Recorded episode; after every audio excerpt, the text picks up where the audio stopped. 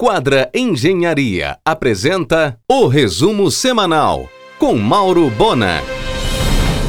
Os ventos mudaram e o grupo Cíntia Charone começa a enxugar. Já devolveu dois pontos, um na Vandekolk e outro na Diogo Moya. O imóvel onde foi a 35 mais clínica de medicina de estilo de vida será uma loja da cearense Casa Freitas, em negócio intermediado por Maurício Azevedo.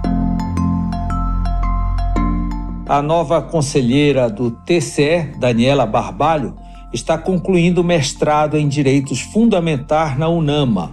Os orientadores da dissertação são o promotor aposentado Alexandre Rodrigues e o professor Jefferson Bacerlar.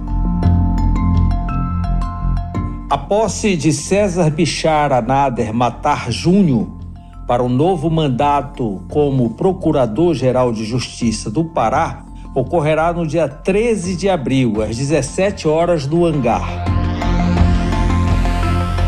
A executiva Viviane Freitas deixa a superintendência do Boulevard em Belém e retorna a Salvador, sua terra natal, para dirigir o Boulevard Feira.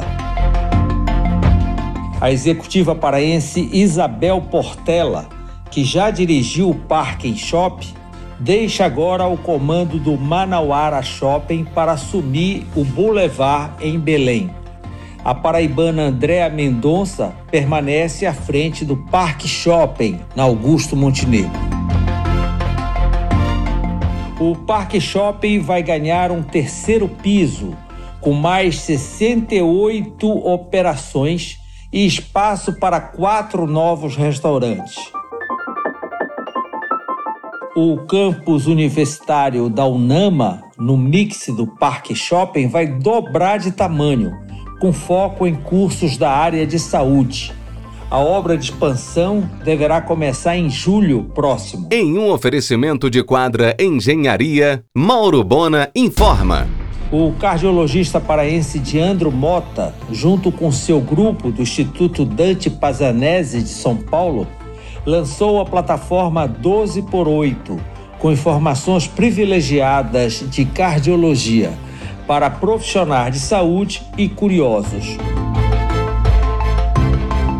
A nova diretoria executiva da Unimed Belém estuda projeto de viabilidade econômica para reativação ou não do Hospital Geral na Domingos Marreiro. A revista toda volta no próximo dia 27, agora em versão digital no DOL, trazendo a coluna social de Alda Dantas e de gastronomia de Rejane Barros. Em um oferecimento de quadra Engenharia, Mauro Bona informa. Eis a pauta do argumento desta segunda. Saúde do sono, com Karina Flecha, e dermatologia avançada com Caroline Palheta, às 23 horas na RBA.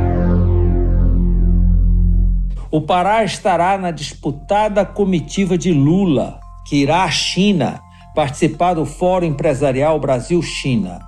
É o diretor de Relações Institucionais do Grupo Ortobon, Eduardo Melo.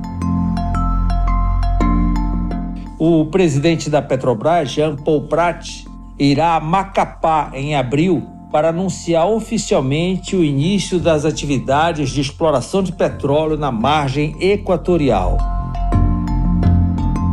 A empresária Jéssica Hasegawa abriu o imenso e completo Hasegawa Estúdio de Beleza no mix do Parque Shopping na Augusto Montenegro. Equipamentos exclusivos na cidade, todos importados do Japão, coisa de primeira. A Grife Copenhague permanece no Boulevard, agora franqueada para a Suedia Bowl, no shopping da Augusto Montenegro, Parque Shopping, o operador da Copenhague é Adriano Oliveira. O Bosque negocia o retorno da famosa marca de chocolate para o seu mix. Jennifer Lira abrirá agora em abril o restaurante Coffee Loves, no mix do Parque Shopping, estilo americano. Neste domingo, pequeno cruzeiro Hanseatic aportou no armazém 5 da CDP. Chegou de Fortaleza e segue amanhã para Manaus e Iquitos. Trocará 130 passageiros em Belém que chegaram em Valdecans em voo charter. Em um oferecimento de quadra Engenharia, Mauro Bona informa. A Cairu inaugurou uma nova e moderna fábrica de sorvetes na Dom Modo de Seixas e triplicou a sua produção. A Uniexamás vai lançar novos cursos, inclusive de gastronomia, no campus da municipalidade. No dia 25 de abril, a Sherfans de Advocacia promoverá evento sobre direito digital com palestra de Márcio Estival Pinto, advogado especialista na área. Serão convidados influencers da cidade. Lançado em grande estilo o Quadra Garden Portidelli. É um novo empreendimento da Quadra Engenharia que fica na Bernal do Couto, entre Van de Kolk e Doca. A conexão com a natureza em meio à área mais nobre da cidade é a marca do novo Quadra.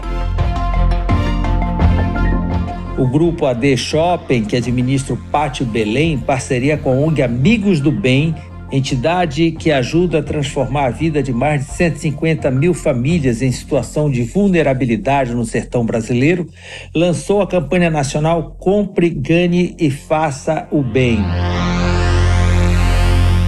Nesta segunda e terça ocorrerá a sessão de novo julgamento de Jefferson Michel Miranda Sampaio, acusado pela morte de João de Deus Pinto Rodrigues perante a quarta vara do Tribunal do Júri. Com articulação do Instituto Cultural Vale, duas importantes exposições do cenário artístico e cultural nacional chegam a Belém. Brasil Futuros, as formas da democracia, Imagens que não se conformam. Estarão em exposição na Casa das Onze Janelas e no Museu do Estado, respectivamente. Em um oferecimento de quadra Engenharia, Mauro Bona informa. Assinado pelo chefe executivo Railson Ramiro, o Sushi Rui Barbosa lançou novidades no cardápio. Entre as pedidas, arroz de polvo mediterrâneo a Academia Paraense de Letras Jurídicas abriu edital para preenchimento de vaga aberta com falecimento da jurista Isabel Benoni. Vários candidatos escreveram, mas Ana Maria Barata desponta como favorita.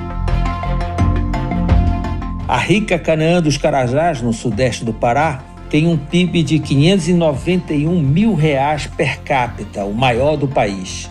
Juntas, Canaã e Paraopebas tiveram um PIB de quase 60 bilhões em 2020, o dobro de Belém.